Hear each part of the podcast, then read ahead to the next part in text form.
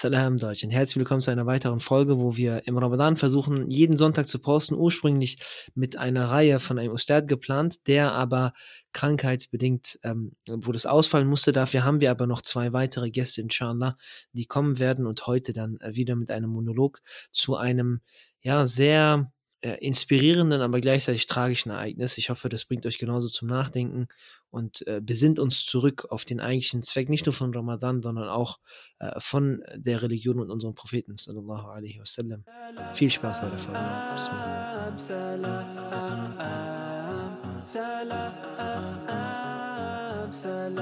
So, Bismillah. In der heutigen Folge geht es um eine äh, Geschichte, die uns zugetragen wurde, die bittersüß ist. Äh, nein, bittersüß ist der falsche Begriff, eigentlich sehr, sehr, ja, bitter ist äh, am Ende des Tages und zum Nachdenken anregt und vor allem, ähm, ja, einen selber bewegen sollte oder nochmal äh, vielleicht reflektieren sollte, äh, wofür man die Taten im Ramadan macht ähm, und allgemein äh, in, in, in der gesamten Religion, ja, in, in der eigenen Religiosität, weil es geht um einen Moment im Tarawih-Gebet, wo ein blinder Mann in der ersten Reihe saß ähm, oder vorne saß, besser gesagt. Und ähm, plötzlich, man, man kennt es, man ist vielleicht in der Moschee und dann äh, in einer Ecke wird es plötzlich lauter, äh, dann schaut man mal hin, man denkt sich nichts dabei, dann werden die Leute schon ruhiger, aber in der ersten Reihe wurde halt so eine Person jetzt nicht laut, als hätte sie rumgeschrien, aber ähm, man hat halt das Gespräch ähm, hören können, ja, von weiter entfernt.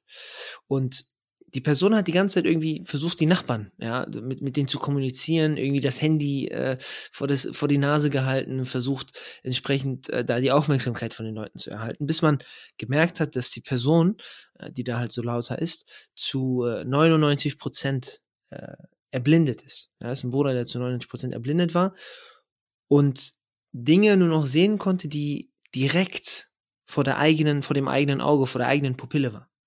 Subhanallah, er hat ähm, die, seine, seine Sitznachbarn mehr oder weniger dazu aufgefordert oder versucht, aufgrund der sprachlichen Barrieren ja dahingehend zu kommunizieren, ähm, ob sie ihm nicht seine Koran-App auf dem Handy aufmachen können, ja, die dafür gemacht wurde mit größerer Schrift etc., damit er dieses Handy wirklich wort, also wortwörtlich vor das eigene Auge halten kann, um die Worte von Allah subhanahu wa ta'ala lesen zu können.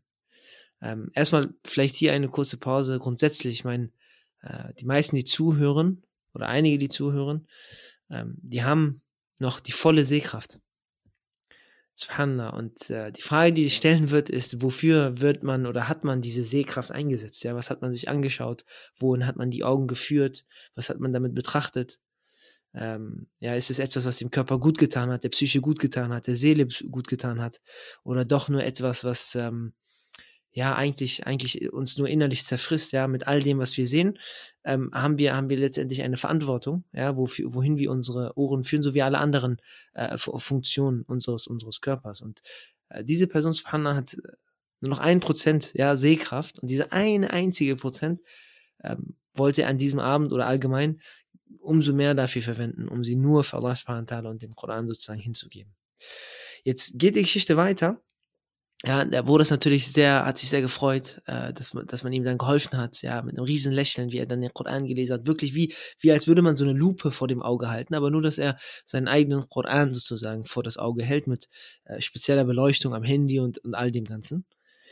Und jetzt mh, hm, ist aber der Ton nicht runtergegangen hat weiter ein bisschen lauter rezitiert, ja, weil er ähm, nicht flüssig war und ähm, dann auch links und rechts die Leute gefragt hat, ob er das richtig rezitiert hat und äh, als würde jemand gerade enthusiastisch einfach an diese Sache herangehen, weil sie auch nicht jeden Tag vielleicht ähm, die Möglichkeit hat oder die Hilfe hat, dass jemand äh, oder oder nicht immer auf diese App kommt aufgrund äh, ja alltäglicher Schwierigkeiten einfach.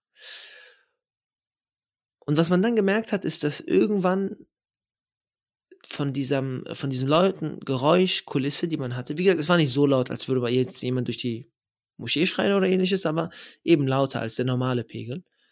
Ähm, merkt man, wie die, dann merkt man plötzlich, wie die, wie die Stimmung gekippt ist, weil die Nachbarn links und rechts auch selber am Rezitieren waren, ja, es war Taraweh. Und dann immer wieder aufhören mussten, um ihnen was zu erklären, um ihnen was vorzulesen, ähm, natürlich hat er dann äh, nicht äh, bedacht oder hat, war auch nicht vielleicht ähm, bewusst einfach, dass die Leute neben ihm rezitieren. Vielleicht dachte er, sie sitzen einfach neben einem. ähm, aber hat sie mal platt ausgedrückt äh, gestört dabei. Und sie mussten un immer wieder unterbrochen werden, ja? Sodass, wenn man mal drauf, genau darauf geachtet hat, irgendwann mal diese Hilfestellung oder diese Korrekturen ähm, einer lästiger Natur waren, ja? Der eine Bruder hat ähm, ihn, ihm nicht mehr geholfen, sondern einfach nur mit richtigem Tajwid die ganze Zeit rezitiert, ja, um ihm zu zeigen, dass er falsch rezitiert.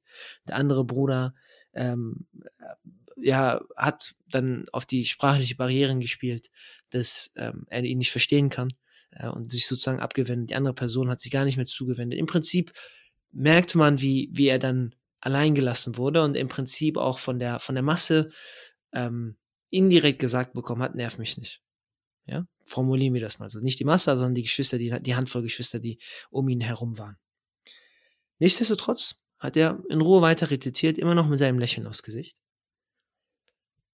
Und man hat aber dann gemerkt, dass nach dem Tarawih-Gebet quasi, wo alle rausgegangen sind, wo alle auch, ja, wenn man das vorher sozusagen als respektlos erachtet hat, die, die ganze Moschee sich ne, mit hoher Stimme erhebt, das kennt man ja nach dem Gebet, alle gehen raus und dann fangen sie schon alle in der Moschee an zu reden, als wäre das in Ordnung und als wäre keiner mehr in der Moschee da, weil da ist es ja okay ähm, und, und gehen raus, aber ist quasi noch dort und man kann aber jetzt plötzlich sehen, dass das Lächeln dieser Person ja in eine Enttäuschung oder sogar eine in, in eine Form von Trauer, ja, sich im Gesicht auszeichnet.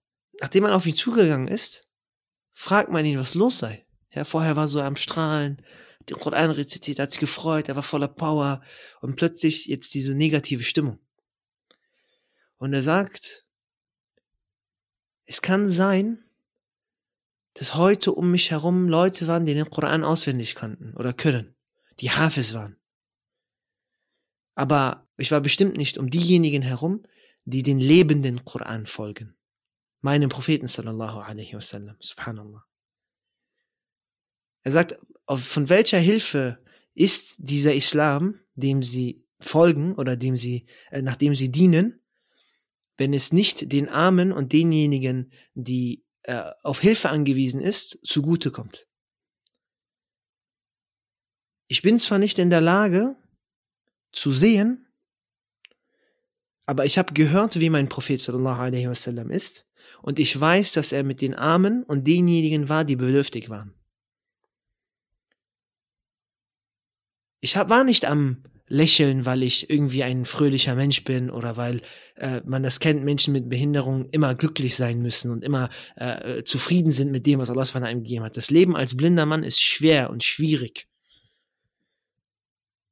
Ich habe gelächelt, weil ich gehört habe, dass mein Prophet, wassalam, immer noch weiter gelächelt hat, obwohl er das Höllenfeuer sehen konnte. Also gebe ich mein Bestes, seinem Weg zu folgen. Aber für diejenigen, die um mich herum sind, weiß ich nicht, wem sie damit gefolgt sind. Subhanallah, das ist eine herzzerreizende Geschichte, um ehrlich zu sein die so viele Ebenen anspricht, ist extrem schwer, aber einfach nur um eine äh, anzusprechen. Genau dieser Punkt, ja, dass diese ganzen Gottesdienste, die wir verrichten, verrichten sollen, die gut sind, ohne jegliche Frage. Aber uns die Frage stellen müssen, ob sie zielführend sind, wenn sie nicht das erfüllen, wofür sie gekommen sind. Ja, auf der einen Seite natürlich klar, Allah subhanahu wa zu dienen, aber auf der anderen Seite auch, wie der Priester gesagt hat, dass die Religion gekommen ist, um den eigenen Charakter zu vervollständigen. Der Charakter wird das, der, das Element sein, was am schwersten auf der Markschale wiegen wird am Tag des jüngsten Gerichts. Es muss ja einen Effekt haben auf uns, auf unser Wesen, unser Handeln. Und es zeigt sich oder hat sich so abgezeichnet, als wäre es wie, wie so oft, ja, wie gesagt, ja, haben wir auch in der letzten Folge gehabt, nochmal dann, das ist so ein, ich muss jetzt meinen Koran lesen, lass mich in Ruhe, ich muss meinen Fortschritt, ich muss meine 20 Seiten, mein Juz, mein Sohn so viel Koran lesen und so weiter und so fort. Warum werde ich da jetzt gerade gestört? Wobei doch dieser Inhalt von dem, was man da gerade liest oder von dem, was man hört oder das, wovon wir immer reden, eigentlich der Effekt davon sein sollte, wo in diesem einen Moment, wo jemand Hilfe braucht, wo jemand in Not ist,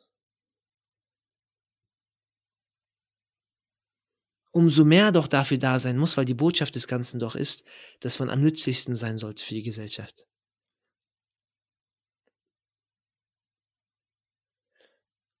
Und das sieht man auch in, in so vielen Erzählungen des Propheten, in so vielen äh, Begebenheiten seiner Sira, ja, äh, wo er in sinngemäß in einem Ausspruch es lieber ist, mit einem Bruder zu gehen und ihm zu helfen, ja, als, als Gebete in seiner eigenen Moschee zu verrichten.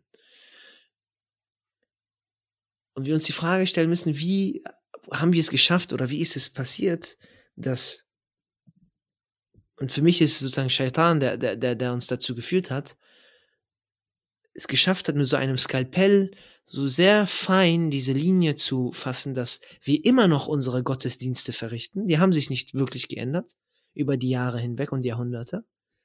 Aber mit diesem Skalpell geschafft hat, diese Essenz und diesen Kern und den Geist, diese Handlungen irgendwie davon zu trennen. Sodass es keinen Effekt mehr hat auf unser Herz sodass selbst wenn vermutlich die gleichen Leute dann weinen im Gebet, im Taraweh-Gebet, weinen, wenn es darum geht, Dua zu machen für die Schwachen oder für andere Länder, die, die, die ärmer dran sind und die, und die nicht das haben, was wir haben, beispielsweise in unserer privilegierten Situation. Dann aber, wenn es vor Ort drauf ankommt, nicht mal die Geduld aufweisen, mit einem Bruder den Koran zu lesen. Ich glaube, das ist das, was ähm, zumindest mir so hängen geblieben ist, dass man das mitnehmen muss. Welchen Effekt sollte das haben auf einen selbst? Welchen Effekt sollte Ramadan haben auf einen selbst? Wie gesagt, natürlich ist es schön, ja, dass man sich Ziele setzt und versucht, Sachen zu erreichen und, und gar keine Frage. Das ist jetzt, äh, sollte kein Argument in keinster Weise gegen diejenigen sein, die den Koran auswendig können. Möge Allah euch all, all diejenigen reichlich äh, segnen, die das geschafft haben und auf diesem Weg sind. Gar keine Frage. Ja, das ist ja, nee, das ist unser Stolz. Aber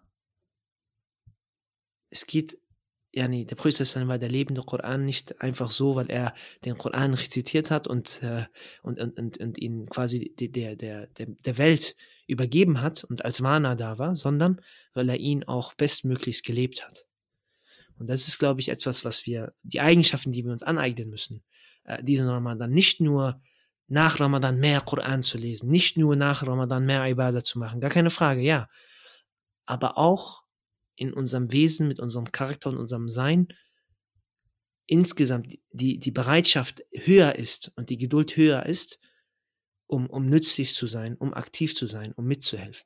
Und möge Allah uns alle äh, zu denjenigen machen, die nützlich sind, die sowohl in dem sich verbessern, äh, in, in den Gottesdiensten, die direkt nur zwischen Allah und einem selbst zu tun haben, aber auch in den Verantwortungen Gottesdiensten, in der Nützlichkeit der Gesellschaft und der eigenen Mitmenschen, angefangen bei der eigenen Familie, angefangen äh, bei, beim Ehepartner, angefangen bei den Kindern, bei den Eltern und so weiter und so fort und dann aber auch über die Nachbarn in die gesamte Gesellschaft. Und ich hoffe, ihr habt noch einen gesegneten Ramadan. Assalamu alaikum.